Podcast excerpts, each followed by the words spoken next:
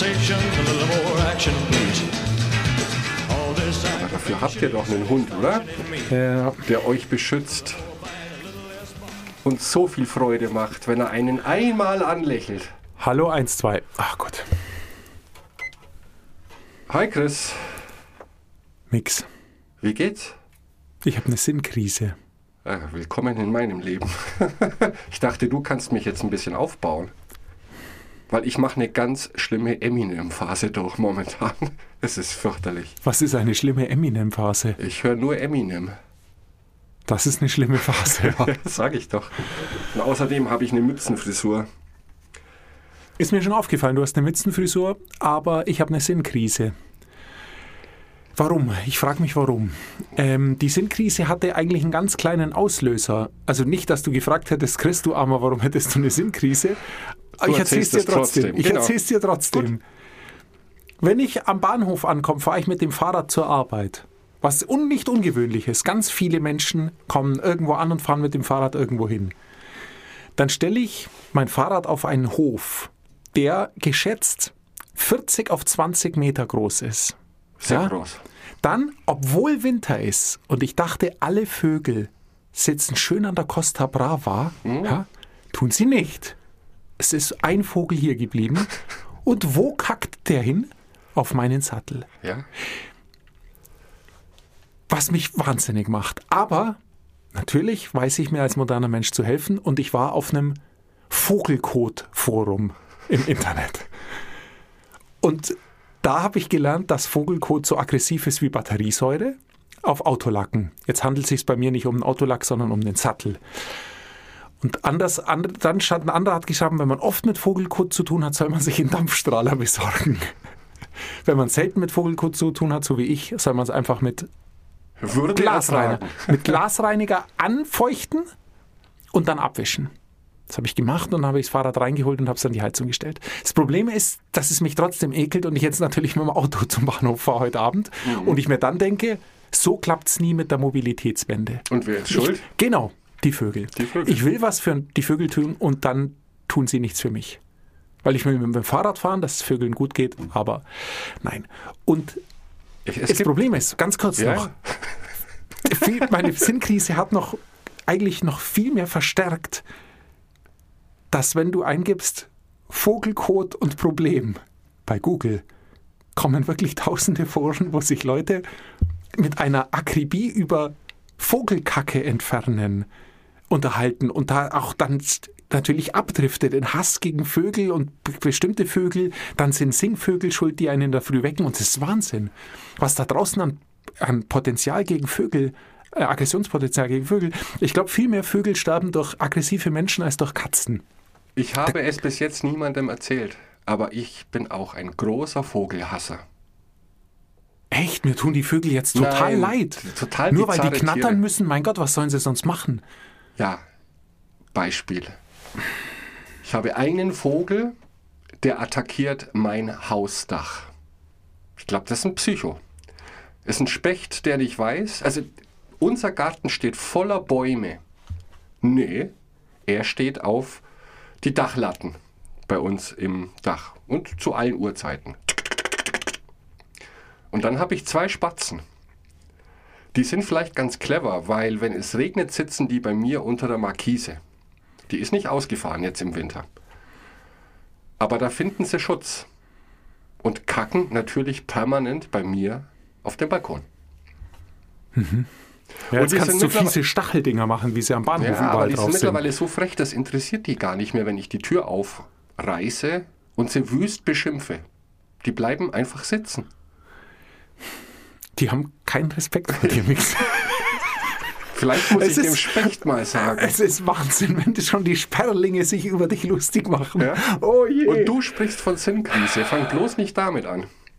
Aber da kommt mir eine gute Idee mit diesen Stacheln. Die Stacheln, die an den Bahnhöfen überall Ja. oder an so öffentlichen Gebäuden oft sind, die könnte ich einfach auf meinen Sattel machen. Weil dann kann sich da kein Vogel mehr draufsetzen und draufkacken. Ich kann dann zwar auch nicht mehr damit fahren, aber dann habe ich Hier geht's wenigstens... ums Prinzip. Genau. Ein klassischer Pyrrhus-Sieg zwar, aber ein Sieg. Ich muss dir leider eine Illusion rauben. Viele Vögel können unterm Fliegen ihr Geschäft erledigen. Die scheißen quasi auf deine Stacheln. Also sie kacken es voll und ich kann nicht drauf sitzen, weil Richtig. Stachel und Kacke drauf ist. Ja? Und dieses hämische Lachen der Vögel. Ich glaube, Okay. wir schweifen ab. Ja. Was wollen wir denn heute besprechen? Ich meine, wir haben alles in Krisen permanent. Wir könnten einen ganzen Tag gegen Ornithologen wettern. Die ganze Sendung. Die Spinner, die mit dem Fangglas Das irgendwo im so Wald schön, stehen, ja. oder? Nee, das machen wir nicht. Das machen wir nicht, sondern wir hören Nicht auf zu grübeln. Wir hören auf zu grübeln, denn darum geht's. Wir sind immer noch am Grübeln. Ich habe übrigens ein tolles Buch für nächstes, nächste Sendung. Ähm, möchte heute aber noch mit dir grübeln. Besser gesagt, übers Grübeln sprechen, weil ähm, ich am Wochenende mit einem sehr guten Freund unterwegs war, der mir auch erzählt hat, dass er genau wie du nachts aufwacht und das Erste, was er tut, ist grübeln. Genau. Und manchmal ist es so schlimm, dass er dann aufsteht und sich in die Küche setzt und einen Kaffee trinkt, egal wie viel Uhr es ist. Versteh Weil es sowieso keinen Zweck mehr hat, weiter zu schlafen. Genau. Und es sind natürlich, wir haben, darüber haben wir aber letztes Mal schon gesprochen, es sind natürlich in der Regel Probleme, die nie zu echten Problemen werden. Ja. Also es sind Probleme, die man sich vorstellt nachts, wo alles schlimm ist, die nie zu echten Problemen werden.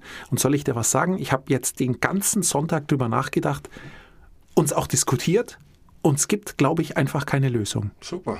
Ganz einfach. Also vielleicht muss man es abhaken, weil es ist auch darüber, glaube ich, haben wir letzte Woche gesprochen, wenn du nachts aufwachst und hast ein Problem und löst dieses Problem am nächsten Tag, dann wachst du in der nächsten Nacht einfach mit einem anderen Problem auf. Richtig. Denn die hören ja nicht auf. Und es ist ja dann oftmals, wie wir gesagt haben, sehr abstrakt, sehr willkürlich, sehr irrational, was man gerade nachts oder die Probleme, denen man sich nachts konfrontiert sieht. Und ich meine, die kleinen Lösungshäppchen, die man so hat, sind natürlich, dass man abends nichts Unerledigtes ins Bett nimmt. Das wäre super, wenn es klappt. Also, dass man nicht eben sagt 20 Minuten vor Feierabend, ah, dieses unangenehme Telefonat, das mache ich morgen. Da bin ich frisch. Natürlich nicht, das muss man abends noch machen, weil sonst wacht man nachts auf und hat Schiss vor dem Telefonat. Also so Dinge, damit kann man sich vielleicht ein klein wenig leichter machen, braucht auch Disziplin, aber ich glaube, das löst da- das Problem nicht.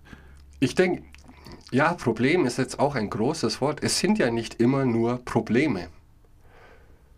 Aber vielleicht bin ich da prädestiniert, dass mein Kopf mehr arbeitet als bei anderen Menschen, habe ich manchmal das Gefühl. Ja? Und du kennst vielleicht auch die Menschen, dass egal was passiert, beruflich, jetzt in der Arbeit, die haben Feierabend, gehen nach Hause, machen die Bürotür zu und es ist ihnen alles vollkommen egal. Und die schaffen das, am nächsten Morgen sperren sie die Tür auf, tabula rasa, unbefleckt, ich beginne einen neuen Tag. Ich kann das zum Beispiel nie. Habe ich nie gekonnt, die Tür zu machen und zu sagen, jetzt ist Feierabend. Nee. Ist aber schade, weil das sehr sicher schade. ein sehr gutes Mittel ist, um entspannter zu werden. Ja. Also ich brauche dann sehr viel Ablenkung, um auf andere Gedanken zu kommen. Aber mich nervt, ich weiß auch nicht, schon immer. Aber dann ist doch das Problem, dass du zu viel Unerledigtes in dir mit nach Hause trägst. Weil es kann ja nicht sein, also Dinge, die du positiv abschließt, wenn du am Abend den einen auf, sauber aufgeräumten Schreibtisch hast, okay, ich habe alles erledigt. Mhm. Wenn du deine To-Do-Liste für den nächsten Tag hast, ist ja, spricht ja nichts dagegen, am nächsten Tag was auf, dem- auf, dem, äh, auf den Schultern zu haben. Nein, aber überhaupt nicht. Ähm, es darf dich halt nachts nicht verfolgen. Ja. Und wenn da jetzt zwar viele Aufgaben sind, du aber weißt, okay, bleib cool, bis 10 habe ich das, bis 12 das und mit etwas Glück bis 4 das. Ja. Warum, was nimmst du dann mit? Also was genau ist es, was du abends oder was dich abends vom Entspannen abhält? Wenn ich das so genau definieren könnte. Aber du hast das angesprochen, es sind unerledigte Dinge. Und momentan sind es eben sehr viele unerledigte Dinge. Und momentan sind so Tage, da könnte ich 25 Stunden am Tag arbeiten. Und ich hätte immer noch unerledigte Dinge. Das wiederum liegt, heißt aber nur, dass du dir zu viel aufgebürdet hast in irgendeiner Form. Definitiv. Und das finde ich generell ein spannendes Thema, weil ich habe das off Mike schon auch schon zu dir gesagt. Ob du nicht auch mal das Gefühl hast, ich oder du oder wir tanzen jetzt momentan auf zu vielen Hochzeiten. Kann das gut gehen? Und nicht nur in der Hinsicht, es sind viele offene Loops da draußen, wenn man viele Dinge tut, sondern auch denken wir überhaupt darüber nach, was gehen wir an? Welche Idee zum Beispiel verfolgen wir tatsächlich?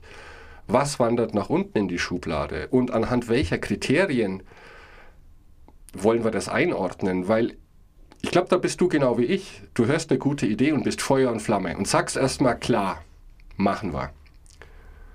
Und dann, wenn es langsam sagt, oh Gott, zu was habe ich da Ja gesagt? Mich würde es wirklich interessieren, sehr, sehr gerne, anhand, gibt es objektive Kriterien zu sagen, lass die Finger weg oder mach's? Und ich spreche ja nur von Dingen, die mich irgendwie ansprechen, die mich anmachen. Weil meistens entscheidet man, oder ich zumindest, kurzfristig anhand von einer Emotion. Spricht mich an, will ich machen, will ich haben, lass es uns angehen.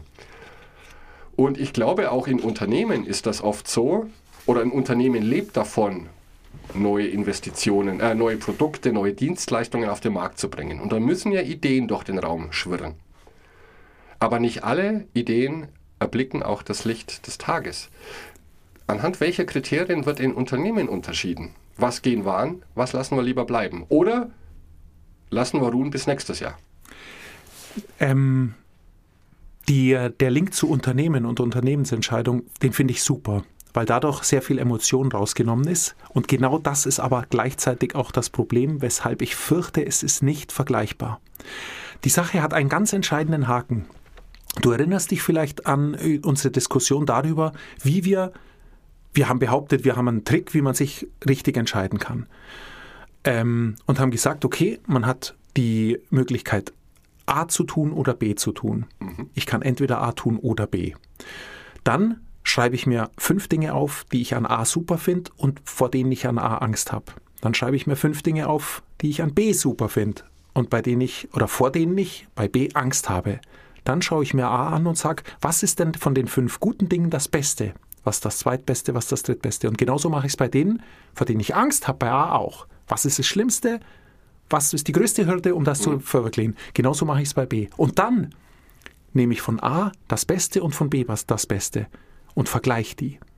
Was ist größer von den beiden? Dann nehme ich von beiden das zweitgrößte, das zweitbeste, das drittbeste, das viertbeste, fünftbeste. Schau immer, was ist besser. Ja. Und am Schluss steht es mindestens 2 zu 3. Okay. Und ich weiß, okay, eigentlich gefallen mir im direkten Vergleich A besser. Dann mache ich es bei den negativen Dingen auch so. Natürlich umgekehrt. Was ja. ist weniger schlimm?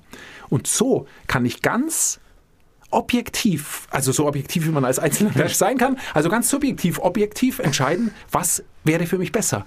Was dann auch in einem äh, Business-Kontext sicher funktioniert. Das Problem ist nur, das Problem ist nur, dass es für dich persönlich nicht klappt. Du kannst dann zwar sagen, ich trenne mich von Projekt A, weil ich herausgefunden habe, Projekt B hat 3 zu 2 und 4 zu 1 gewonnen. Das heißt aber, dass du dich von Projekt A verabschiedet hast, heißt aber nicht, dass du es auch wirklich dich verabschieden kannst.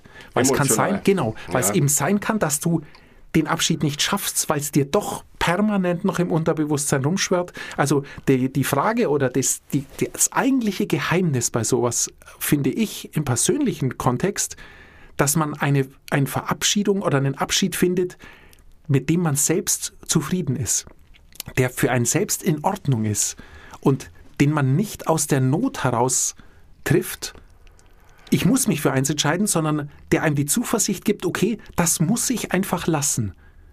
Das muss ich einfach zum jetzigen Zeitpunkt lassen, ist vielleicht auch ein Ansatz. Weil ich denke, unterm Strich steht, wir sprechen hier über persönliche Projekte, Hobbys, was weiß ich, oder Dinge, die du schon längst angehen wolltest. Buch schreiben, nochmal studieren, was ganz Abgefahrenes tun eine Weltreise machen, Sabbatical, was weiß ich. Und unterm Strich ist, glaube ich, meistens die größte Hürde erstmal deine aktuelle Situation und die Zeit, die dir aktuell zur Verfügung steht. Weil natürlich, du hast ein Zukunftsprojekt, sind wir wieder bei letzter Woche, lebst aber in der Gegenwart, was du ja sollst. Aber deine Gegenwart besteht ja auch nicht aus 23 Stunden am Tag Langeweile und eine Stunde Arbeit oder Beschäftigung mit irgendwas, sondern du hast dir in der Vergangenheit bestimmte Dinge aufgeladen, die Konsequenzen für deine Gegenwart haben. Und diese Gegenwart limitiert jetzt quasi deine Zukunft. Und du musst fast jetzt dann ausmisten. Weil, und in so einer Situation bin ich auch gerade. Ich habe mich vor, naja, es war eigentlich schon vor über einem Jahr, so halbwegs zu etwas verpflichtet. Ja, schauen wir mal, könnte ich mir vorstellen. dann so richtig vor einem halben Jahr. Da wusste ich aber noch nicht, was aktuell auf mich zukommt von anderen Seiten. Oder ja, wenn ich ehrlich bin, habe ich es ignoriert. Das passiert eh erst nächstes Jahr. Ne? Die Frage ist doch, muss ich zu meinen Entscheidungen aus der Vergangenheit noch stehen, wenn sich meine aktuelle Lebenssituation geändert hat? Und ich, das ist eine große Frage, nur weil ich jetzt seit 20 Jahren, wir haben hier an der Show drüber gesprochen, Tennis spiele. Ist das unterschwellig? Ja, das ist der Mix und der Mix spielt Tennis. Das ist schon fast wie Gott gegeben. Aber so richtig drüber nachdenken tue ich nicht, ob das noch etwas ist, das aktuell zu meinem Leben passt, so dramatisch das auch klingen mag. Ist es mir wirklich noch so viel wichtiger als eine potenzielle Zukunft mit etwas anderem? Und das finde ich sehr schwer. Es ist zur Routine geworden, aber im negativen Sinn. Das mache ich einfach. Ohne groß drüber nachzudenken, kickt es noch so wie vor zehn Jahren zum Beispiel? Oder kickt es noch so, wo ich noch nicht andere Dinge auch im Kopf hatte, die ich gerne machen würde? Und da müsste man fast mal ausmisten. Oder müsste man, ich sollte das tun. Ja, ja die entscheidende Frage ist ja, also in, de, in deinem Beispiel finde ich es nicht besonders schwierig, weil du kannst ja einfach mal sechs Wochen aussetzen. Das verändert ja gar nichts für dich, das, Ja, sondern du spielst klar. einfach sechs Wochen Ja. nicht Tennis und siehst, dann fehlt mir was oder fehlt mir nichts. Genau. Ähm, viel schwieriger finde ich, so habe ich es nämlich eingangs eigentlich aufgefasst, dass du, du hast dich zu was verpflichtet vor einem Jahr. Ja, Das wolltest du machen und es ist ein dauerhaftes Projekt, an dem du gerne arbeiten möchtest. Damals hattest du vielleicht in deinem Hauptberuf eine normale Belastung. Die wächst jetzt enorm an. Keine Okay. Ahnung, weil es auf Ja. den Jahreswechsel zugeht oder weil halt Konjunktur ist in der Branche, was auch immer. Und du merkst jetzt, dass du dich zerreißen musst, um beides noch zu tun. Lohnt es sich also, das eine noch mit der vollen Akribie und das Projekt von vor einem Jahr auch noch weiter aufrechtzuerhalten? genau, richtig. Und da bin ich der Ansicht, definitives Ja. Definitives Ja. Die Idee ist die, oder die Wahrscheinlichkeit ist die, dass deine Arbeitspensum wieder weniger wird. Hast du dann aufgegeben, was du vor einem Jahr angefangen hast, könnte das unglaublich ärgerlich sein. Also finde ich es für besser, in so einem Fall deine, deine Projektzeit auf das mm, absolute Minimum, unter der du es noch mit gutem Gefühl machen kannst, herunterzufahren konsolidieren und nicht weiterentwickeln von mir aus. Aber auf, einen, auf einer Flamme köcheln, wo du sofort wieder aufdrehen kannst und wieder weiter richtig einsteigen kannst, sobald du wieder Luft dafür hast, weil die andere Sache nachlässt, weil es ist immer Zyklen unterworfen. Und natürlich sind wir auch vielleicht von der Stimmung her manchmal auch zu überladen, dass sich zwar uns die, die Anforderungen an uns gar nicht verändert haben, wir aber anders auf die unveränderten Anforderungen reagieren. Natürlich. Uns, uns als mehr vorkommt oder was Ja. auch immer. Und da würde ich sehr dafür plädieren, zu versuchen, Dinge aufrechtzuerhalten, denn es wird wieder weniger. Es war schon weniger, es wird auch weniger. Natürlich darf man dauerhaft, du hast es eben gesagt, auch seiner Zukunft, also seinem zukünftigen Ich, wie wir es ja so gerne nennen, nicht zu viel zumuten, weil es sonst irre wird irgendwann. Und wir sind ja das zukünftige Ich in einem Jahr. Aber so Peaks, wie ich sie bei dir erst verstanden habe, die würde ich versuchen durchzustehen. Wenn du aber die Frage oder daran zweifelst, ob das, was du seit 20 Jahren tust, noch das Richtige für dich ist, nicht zweifeln, dass ich da jetzt denke, oh, ist das noch gut für mich? Macht mir das noch Spaß? Es macht mir noch Spaß, es ist gut für mich. Aber wie soll ich es ausdrücken? Das ist so eine Art Bequemlichkeit. Das hat sich schon so eingebürgert, dass ich das einfach tue. Und dass es manchmal vielleicht eine gute Idee ist, darüber nachzudenken, hey, nachdem ich es letzte Woche angesprochen habe, Mix 2025, ähm, wo will ich stehen in ein paar Jahren? Und vielleicht ist das ein ganz anderes Bild, das ich da von mir in der Zukunft im Kopf habe. Und komme dann zu der Erkenntnis, da muss ich vielleicht aktuelle Dinge einfach ausmisten, um Freiraum zu schaffen. Keine Krise, gar nichts. Nur das sind, glaube ich, Überlegungen, weil ich manchmal einfach zu schnell für etwas zu begeistern bin. Und wenn mir das noch gut verkauft wird, bin ich sofort dabei. Ohne drüber nachzudenken, hey, hey, hey, wann willst du das machen? Und ganz ehrlich, Zeit findet sich immer. Aber dann alles nur so halbgar machen, ist ja auch Mist. Das macht dann auch keine Freude. Ja? Hm, Es ist schwierig. Wir haben hier vor, das, vor langer Zeit mal dazu geraten, dass man für eine Woche Buch führt über das, was man tut. Ja. Das Oh, habe ich schon sehr lange nicht mehr getan, Nee. aber ich werde es tun. Denn ich fürchte, wenn man das mal wieder tut, ist man sehr frustriert. Wenn man nach einer Woche liest, was für einen unglaublichen Blödsinn, mit was für Blödsinn man seine Woche verplempert, fürchte ich, ist ganz, ganz frustrierend. Denn wenn ich auf den heutigen Tag zurückblicke, da ging schon was, aber ich kann mich nicht mehr wirklich erinnern, irgendwas von Bedeutung gemacht zu haben. Also nicht, dass man den Anspruch hat, jeden Tag was von Bedeutung zu Wollte ich machen, aber gerade sagen, vielleicht zählen wir das auch zu dramatisch. Nein, aber allein die, allein irgendetwas Zukunftsbezogenes, wo man sich denkt, mein Gott, eine Stunde werde ich da wohl investieren können, k- konnte ich nicht. Weil irgendwas immer war. Und ich glaube, auch dir würde helfen, in so einer Situation einfach mal wieder mitzuschreiben, was mache ich eigentlich die ganze Zeit? Und es könnte sein, dass sich daraus so viel. Da muss ich ja noch mehr tun, wenn ich das alles aufschreibe. Ja, aber es spart so viel Zeit. Ich glaube, es ist es wert. Oder du diktierst es, genau. dir zum Abschreiben. Gibt sicher Idee. irgendeine App dafür, ich weiß es nicht, aber Ja. Nein, es ist. Das klingt jetzt, als wäre ich hier bei dir in der Therapie. Unterm Strich ist es ein Luxusproblem. Ähm, ich wundere mich immer über Menschen, und das ist jetzt nicht negativ gemeint, die nach der Arbeit nach Hause kommen und dann einfach zufrieden, vielleicht im Sommer im Garten sitzen können und im Winter dann auf dem Sofa und sich einen Film anschauen. Das mache ich auch alles sehr gerne. Aber nur ich, mich fasziniert das. Also vielleicht bin ich ein unzufriedener Mensch, aber ich habe immer das Gefühl, hey, da muss irgendwas gehen. Irgendwas, irgendwas machen, das auch, oh Gott, jetzt wird es pathetisch, Bestand hat. Irgendwas kreieren, irgendwas schaffen. Ja, aber das ist natürlich um 22 Uhr sehr viel verlangt. Wäre es dann nicht angesagt, sich einfach hinzusetzen und einen Film anzuschauen? Mache ich doch Okay, ab und zu. ich nicht. Weil ich werde eine Steinschleuder besorgen und mich auf die Lauer legen neben meinem Fahrrad. Aber wenn ich das, also wenn das Problem dann gelöst ist mit einem präzisen Schuss, dann werde ich wieder Filme gucken, wenn ich abends heimkomme, zum Beispiel. Oder Die- mich die von meinen Vögel von Kindern im Uno, in Uno abzocken lassen. Ich weiß es nicht, aber Ja.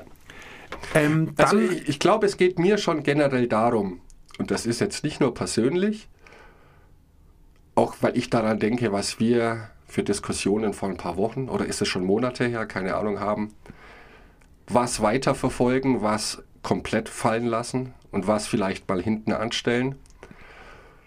Weil bei persönlichen Projekten, die einem am Herzen liegen, ist es natürlich immer schwierig zu sagen, Kind A ist mir lieber als Kind B. Und vielleicht kann man auch in diesem Kontext die Emotionen rausnehmen. Und deswegen habe ich begonnen zu überlegen, okay, das sind jetzt zwei Ideen, potenzielle Projekte, die im Raum stehen, die mich sehr, sehr ansprechen, wo ich gern Teil davon wäre. Dass die erste Frage tatsächlich lauten sollte, wie viel Zeit steht mir da zur Verfügung? Und das Projekt oder die Idee vielleicht schon zu Ende denken. Wenn das gut werden soll, könnte ich sagen, ich kann in der Woche zwei, drei Stunden investieren. Und wenn man vielleicht intensiver drüber nachdenkt, sind es dann sehr viel mehr, weil mir zum Beispiel noch bestimmte Fähigkeiten fehlen, die ich vorher erstmal erlernen muss, quasi als Beiwerk, um dieses Projekt überhaupt machen zu können. Und dann wird schon realistischer. Und vielleicht ist die große Idee auch, ähm, schon beide Projekte zu machen, aber aus einem ein größeres Projekt und das andere eher kleiner erstmal laufen zu lassen, anhand deiner Matrix, wie du entscheidest, was gehe ich jetzt an. Und dann kann es ja durchaus sein, dass das B-Projekt, also von Priorität B, wo du, sage ich mal, eine Stunde in der Woche investierst. Und das andere, das A-Projekt, inve- investierst du drei Stunden pro Woche. Und das mal laufen lassen. Vielleicht kehrt sich dein Bild dann ja um. Deine Kalkulation, die ja auch schon zu Großteil auf Emotionen basiert, zu sagen, nein, das B-Projekt möchte ich jetzt weiter nach oben ziehen. Also ein langes Projekt zu haben, vielleicht ein mittelfristiges und ein kurzfristiges, wo man sich unterscheiden kann, wie viel Zeit butter ich da rein und was bin ich bereit zu geben. Nach der ersten persönlichen Aussortierung das mal so anlaufen zu lassen und danach zu justieren, zu sagen, naja, A-Projekt ist jetzt doch nicht so mein Ding. Ich gehe jetzt auf 10. Ich, ja, ich halte die Idee ist nicht schlecht, absolut nicht. Riskant ist es trotzdem. Denn gerade in der Startphase wirst du alle Energie für eine neue Sache brauchen. Du kannst dann Altes noch machen oder Routinen oder tägliches, aber ich glaube nicht, dass du, wenn du mm, Idee, Projektideen hast, dass du dann zwei Dinge parallel ordentlich entwickeln kannst und sie beide so weit führen kannst, bis du, wie ich es jetzt verstanden habe, sozusagen von selbst zu dem Schluss kommst, okay, es wird Projekt B, da habe ich jetzt mehr Spaß dran, da habe ich Keine mehr Ahnung. Perspektive. Ich glaube es nicht, weil gerade unter der, dem engen Zeitfenster, in dem sowas dann stattfinden muss bei den meisten von uns, ähm, fehlt einem, glaube ich, die Konzentration und die nötige Fokussierung auf eine Sache, um das dann, dem dann wirklich so einen Schub zu geben, dass man eben, was wir auch schon oft gesagt haben, eine echte Anlaufgeschwindigkeit hat, die einen schon mal durch die ersten zwei Täler, die ja jedes Projekt hat, äh, bringen wird.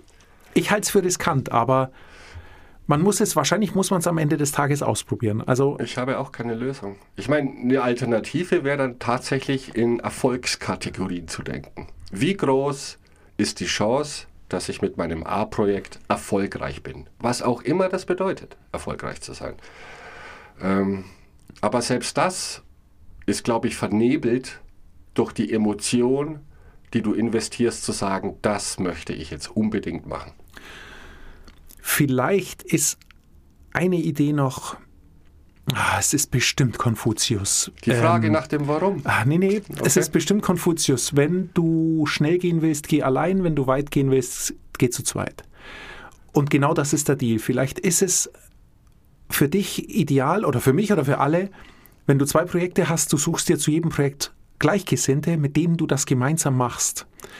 Das hat den doppelten Effekt, dass du zum einen schon mal sehen wirst, hey, ich kann, mir fällt es ja viel leichter für Projekt A, Leute zu gewinnen, die Lust haben, sich daran zu beteiligen, die dann die Arbeit mitmachen, aber natürlich auch den Sieg mitfeiern. Ja, klar. Ähm, und für B finde ich fast niemand. Dann hast du schon mal eine erste Vorselektion, weil du von einer subjektiven zu einer etwas objektiveren Betrachtungsweise wechseln kannst. Und weil du kennst mein Mantra, ich der festen Überzeugung bin, dass es zu zweit immer leichter geht. Ja. Immer. Und ja, fast immer. Ähm, und das ist die Sache, die man dann nochmal ausprobieren könnte, dass man einfach sich Gleichgesinnte holt und sich klar macht, hey, es ist nicht schlimm, wenn ich, ich muss nicht Dinge immer allein machen. Es ist nicht, ein Sieg wird nicht wertvoller, wenn man ihn allein erreicht. Ganz im Gegenteil, wenn du ihn zu mehreren erreichst, macht es einfach auch mehr Spaß. Also der ganze, das ganze Projekt macht mehr Spaß, alles macht mehr Spaß. Du hast vielleicht mehr Ideen zum Einstieg, du kannst besser einschätzen, ob überhaupt die Idee gut ist, weil du eben äh, dich leicht tust, Leute zu überzeugen oder alle sagen, du weißt nicht, das gibt's schon Bist du oder bekloppt? bist du bekloppt, genau, oder was auch immer. Also natürlich solltest du auch nur Leute fragen, ähm, mit denen du sowas machen möchtest. Ja, Weil es klar. gibt natürlich ganz viele, die sagen, na, das klappt sowieso nicht, hat ja noch keiner geschafft. Aber die, die Gemeinsamkeit könnte dir bei A oder B auch noch helfen. Und auch beim ans Ziel kommen. Ja, definitiv. Davon abgesehen macht zu zweit sowieso alles mehr Spaß. Oder zu mehr als allein. Genau. Aber ich spreche ja nicht nur von Alleinprojekten. Werde ich Alleinunterhalter? Super, hey. Bontempi-Orgel La Paloma habe ich drauf. und einen Bademantel, wo dein, wo Mix eingestickt ist, Ja, mit drei Monogramm. goldenen Sternen. Ja. Sehr schön. Ähm, ich habe ein Buch für nächstes Mal. Und es geht um Manipulation. Sehr, sehr krass, fürchte ich. War es, klar. es geht um Manipulation. Wie kann ich andere manipulieren in meinem Interesse? Natürlich, da wir sehr gute Menschen sind, interessiert uns das nicht. Wir wollen wissen, wie entdecke ich oder wie decke ich auf, wenn ich manipuliert werde, nach Werkzeugen oder Ideen, die es gibt. Denn dieses Buch haben sehr viele Leute gelesen Und es könnte sein, dass es nicht alle nur zum Selbstschutz gelesen haben. Aber ich finde es gut, es zu wissen. Wir sind da vielleicht ein klein wenig wie bei den 48 Gesetzen der Macht. Ähm, Bei dir erkenne ich langsam einen roten Faden. Ich habe nur Angst, dass ich das Versuchskaninchen bin. Mix, schau, konzentrier dich auf die Scheibe, die sich vor dir dreht. Konzentrier dich und schlaf jetzt ein. Bis Ich mein- nächstes Mal. Ja, Ich wollte dich nicht abwürgen. Wolltest du noch was sagen? ne, ich bin jetzt eingenickt. Das hat echt gut funktioniert. Du solltest heute nachts zu mir kommen und dich neben mein Bettchen setzen und mich, du verwechselst manipulieren mit hypnotisieren. Bist du sicher, dass du das richtige Buch? Oder Nein, ich habe ich hab ja noch eine Woche. Ich lese es jetzt erst. Okay. Dann komme ich mit offenem Geist nächste Woche und durchschaue jede deiner Finten. Bis dahin. Ciao.